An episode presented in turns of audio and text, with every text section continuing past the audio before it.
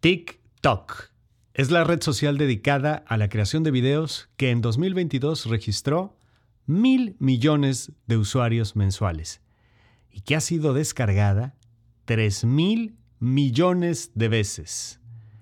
Esta red social, como quizá ya lo sepas, es el centro de los ataques de los gobiernos de Estados Unidos y la Unión Europea, que bajo el argumento de un supuesto manejo ilegal de la información de sus usuarios, continúa presionando para prohibir su uso en el país o, en todo caso, que sea vendida a un inversionista norteamericano. Pues a pesar de todos estos embates, el crecimiento de TikTok parece imparable. En este podcast vamos a tratar de analizar cómo esta aplicación china llegó a convertirse en la más grande del mundo. Y también tu favorita, ¿verdad, Marian? Hombre, mi favoritísima. No, claro que no. La verdad es que eso es. No sales de ahí. no, no dejas de hacer los retos. Ya te he visto en varios retos de baile. Bailando, Muy bien, ¿eh? claro, claro. Oye, no. La verdad es que para, es para la generación Z a la cual no pertenezco. Fíjate que yo difiero un poco ya de eso, pero luego lo platicamos si quieres. Sí. ¿Por qué no empezamos platicando la historia de TikTok? ¿De dónde salió esta aplicación de la que todo el mundo está hablando? Curiosamente no comparte ninguna de las historias exitosas de eh, las plataformas digitales de Silicon Valley, ¿no?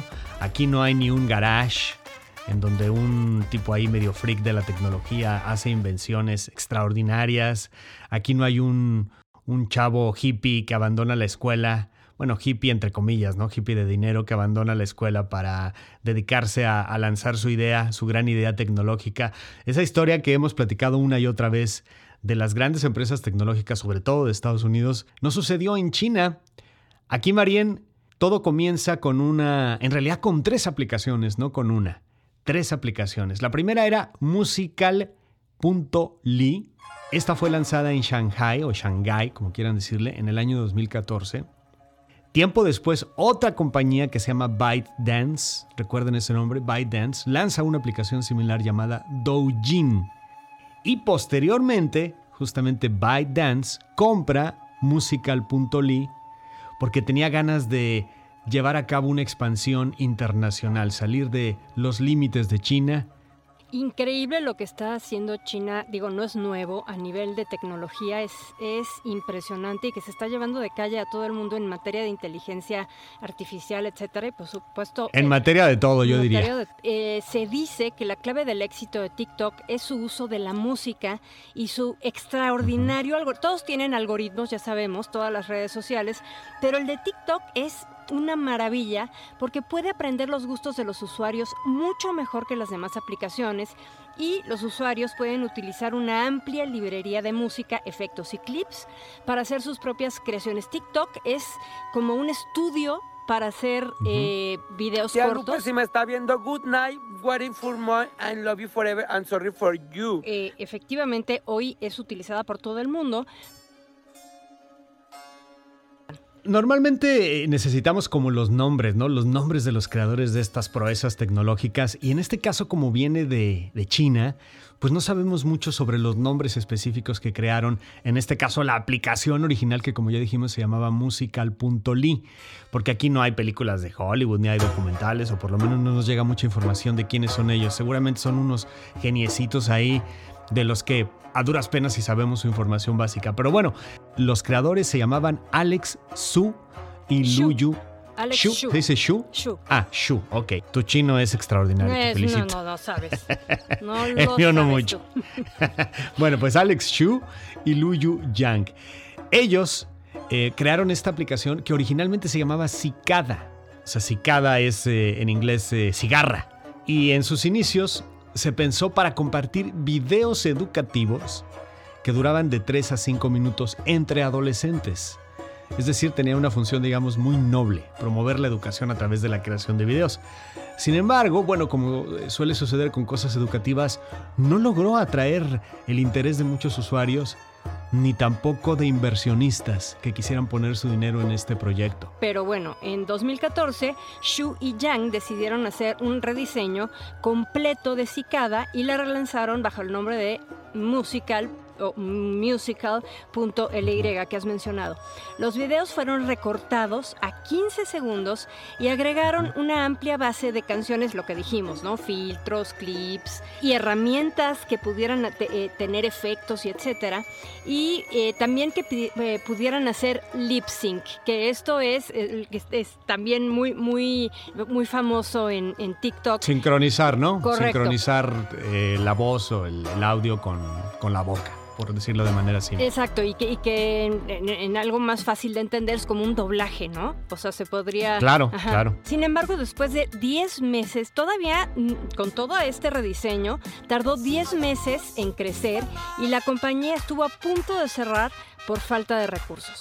Estos eh, dos muchachos, Shu y Yang, se dieron cuenta de que muchos de los videos de su aplicación Musical o musical.ly eran compartidos en otras apps. O sea, gustaba la herramienta, que ya como, como bien lo describiste, era prácticamente lo que es TikTok ahora, ¿no? Con, con todas estas características. Pero lo que sucedía es que el tráfico no llegaba a su plataforma. Nada más compartían los videos, pero la gente no sabía pues, de, dónde, de dónde provenían esas creaciones. Entonces tomaron una decisión muy simple, pero muy inteligente, que fue ponerle una marca de agua a los videos con el nombre de musical.ly. Y en ese momento fue que esta aplicación salta a los primeros lugares de descargas en la Apple Store.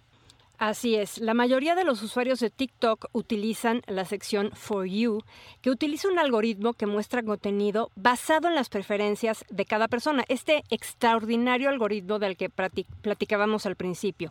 Los videos con mayor número de shares, likes y engagement, que ya sabemos que son estos indicadores de las redes sociales para ver si te muestran más o menos y etcétera.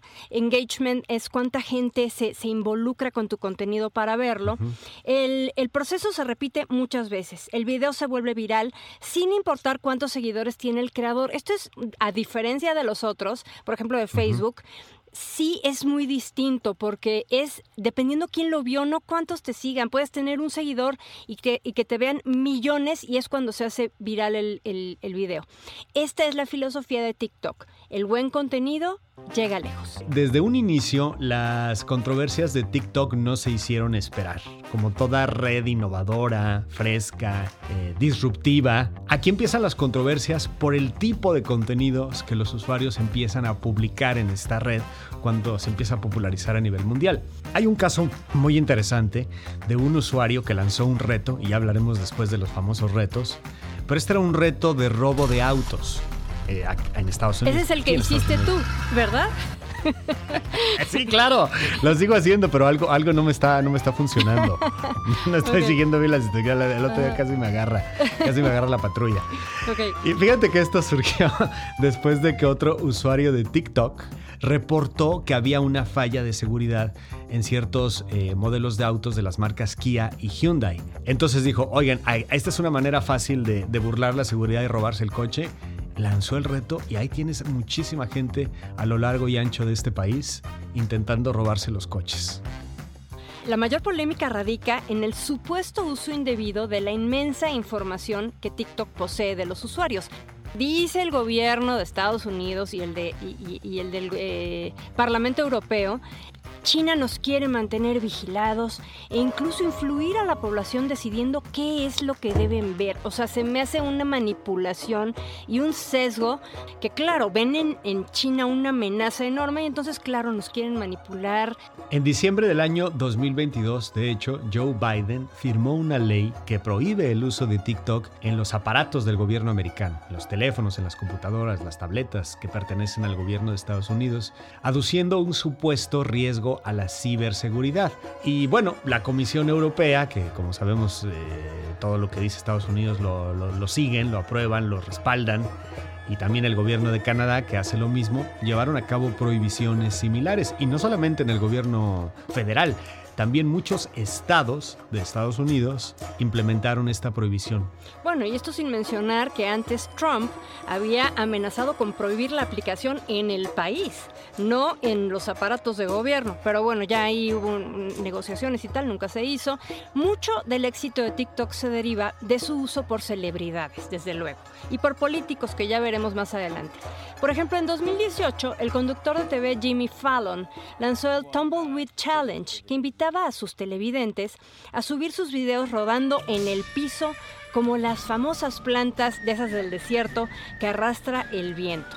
El hashtag Tumbleweed Challenge logró 139 millones de vistas. So, in just a few days, you guys made over 8,000 videos which got over 9 million views.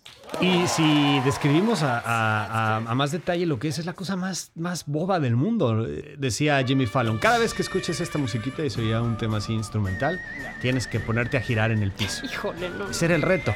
Pero lo peor del caso, y creo que ese es el éxito de TikTok, que ves los videos y no puedes evitar reírte.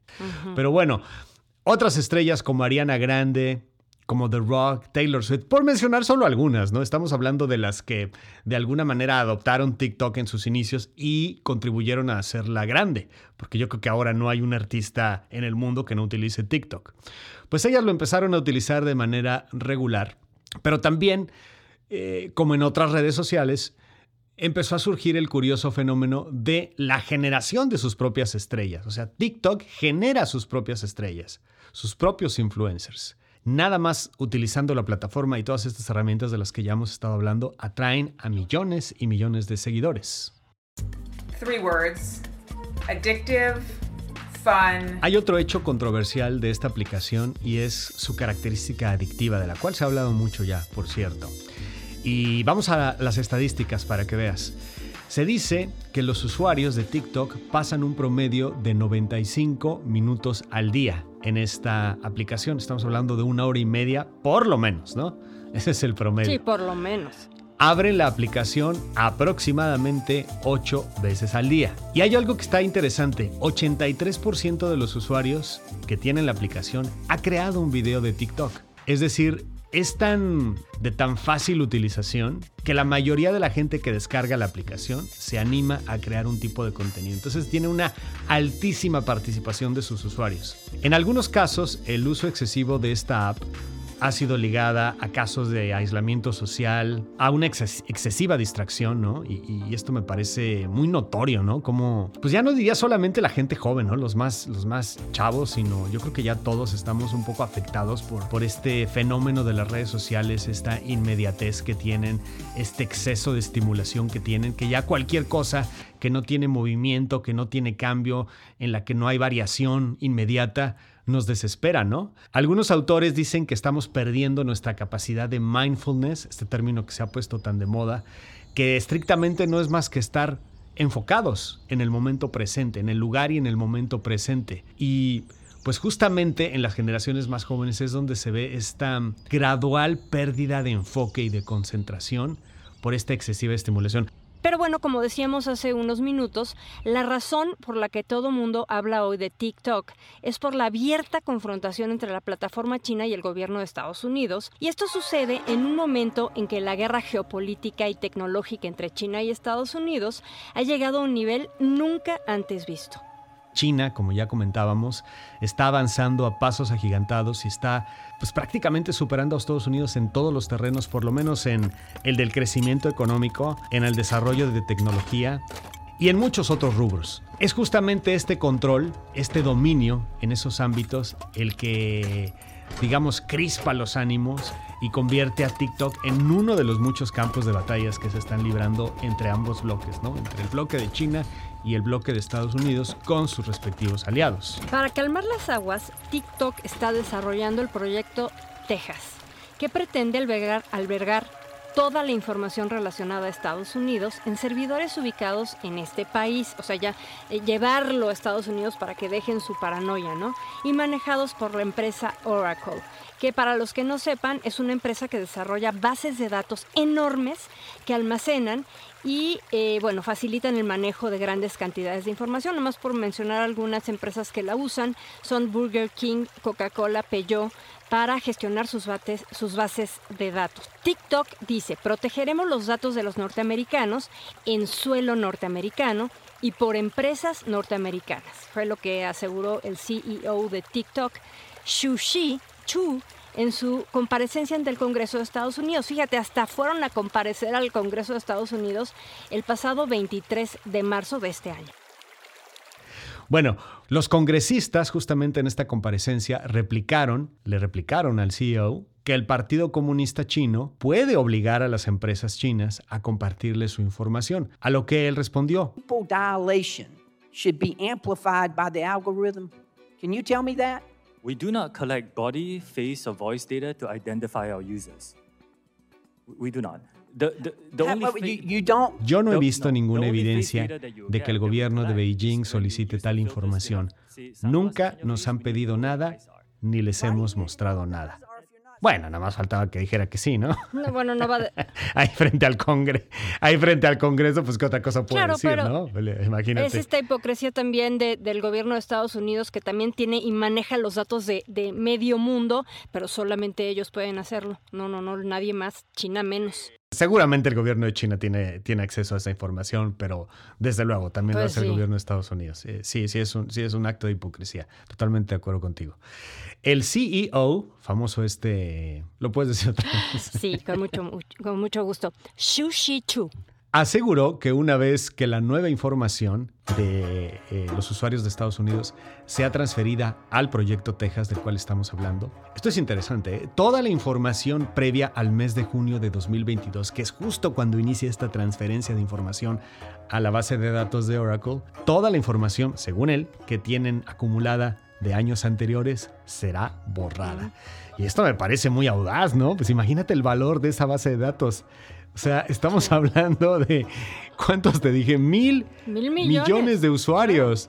De esos mil millones de Alrededor usuarios, ellos mundo. están comprometiendo alrededor del mundo, pero ellos están comprometiendo a por lo menos los de Estados Unidos, que no son poca cosa, porque hoy por hoy hay 150 millones de usuarios en Estados Unidos. Todos los que se eh, descargaron la aplicación antes de junio de 2022, pues los van a borrar. Esa es la, la promesa que está haciendo él, como bien dijiste tú, para calmar las aguas. Exacto, aplacar, aplacar las paranoias eh, estadounidenses. Y bueno, como bien dijiste, TikTok y sus 150 millones de usuarios en Estados Unidos es la tercera aplicación más descargada en ese país, seguida de otras dos aplicaciones chinas también, Temu para compras y CapCut para editar video. Esta última creada también por la compañía china ByteDance. Y hablando del gobierno, del gobierno de China, ha tenido una posición muy firme, una postura muy, muy firme ante estos embates del gobierno de Estados Unidos y ha dicho que va a pelear hasta el último minuto, hasta el último aliento, a toda costa, una venta forzada de la compañía de Estados Unidos, porque eso es lo que están pidiendo muchos congresistas de Estados Unidos, o que se prohíba, o, en su defecto, que esto me parece bueno, ya, ya demasiado, ¿no? Que se le venda a un inversionista de Estados Unidos. Bueno, no, y, y su agua de chía, como dicen por ahí. Exacto. Y, su helado Y bueno, de lo que dicen quieren. los analistas, exacto, Lo- algunos analistas lo que dicen es que una posible prohibición de la aplicación, de- hablemos desde el punto de vista político, disgustaría enormemente a un segmento de la población joven que utiliza TikTok, de estos 150 millones de usuarios en Estados Unidos, que la mayoría son jóvenes, con las previsibles consecuencias en las próximas elecciones de noviembre de 2024. Y es que imagínate, se interpretaría como un acto de censura, de violación a las libertades. Lo cual es Pero si de censura estamos hablando, el gobierno chino tiene bloqueadas prácticamente todas las aplicaciones de Estados Unidos. Por ejemplo, Facebook está bloqueada desde el año 2009, cuando se utilizó como una herramienta para divulgar información respecto a los disturbios en la provincia de Xinjiang. También tienen bloqueadas WhatsApp, Instagram y Twitter. Pero fíjate, Horacio, que no solo TikTok es generador de controversia y de videos bobos. De hecho, la plataforma por segunda vez estará presente en el Festival de Cannes como socio oficial por segundo año consecutivo. Eh, la plataforma celebra la pasión de su comunidad mundial por el cine y la cultura, eh, organizando una, una competencia en tres categorías que incluye mejor película, mejor guion y mejor director y con sus respectivos premios de 10 mil euros y 5 mil para las otras dos, eh, 10 mil para el mejor corto y 5 mil para las otras dos categorías y son eh, cortometrajes originales en formato vertical de más de un minuto. Y tenías por ahí un dato interesante de los políticos de México, Sí, ¿no? sí, sí. Ahora sí que hablando de cualquiera lo utiliza, esos cualquieras en México, algunos de ellos, son nuestros amados políticos. Y por supuesto los, los viene la carrera por la presidencia. Y entonces el, el que tiene más followers es Marcelo Ebrard, el canciller Marcelo Ebrard, con un millón de seguidores ya. Eh, seguido muy de cerca por Claudia Sheinbaum con 873 mil seguidores. ¿Y quién crees que está en tercer lugar? Está muy chistoso, la verdad. ¿Quién será otro candidato? No creo que sea Dan Augusto, ¿no? Eh, no, Adán Augusto ya entró, pero ahí va, ahí va como el, el caballo negro que le dicen. no es él. El tercer lugar lo ocupa el expresidente de la Suprema Corte de Justicia, Arturo Saldívar, con más de 560 mil seguidores. O sea, pone que se toma sus licuados de proteína y que el café es mejor porque le da más fuerza. Muy, muy chistoso. Y la verdad sí se ha acercado así a la gente joven, así que es una buena estrategia ya es la red social más grande del mundo, yo creo que ya llegó para quedarse, pero bueno, lo que hemos querido en esta ocasión es traerles una visión panorámica de qué es TikTok, de qué es este fenómeno y por qué llegó hasta donde está. Y pues esperemos haber, haberles dado por lo menos una idea general. Pues nos vemos y nos escuchamos a la próxima oración. Claro que sí, recuerden esto es nivel 20, información estimulante. Suscríbanse a nuestro podcast en cualquiera de las páginas donde, donde descargan sus, podcasts, como puede ser eh, Apple Music, como puede ser Amazon Music o Spotify. Y pues, ¿por qué no? Próximamente en TikTok. Claro, bueno, por lo menos vamos a poner nuestros exitosos trailers para que todo el mundo los, para que se hagan virales. Exacto, y uno que otro reto de baile protagonizado por nuestra querida María. Muchas gracias. Gracias.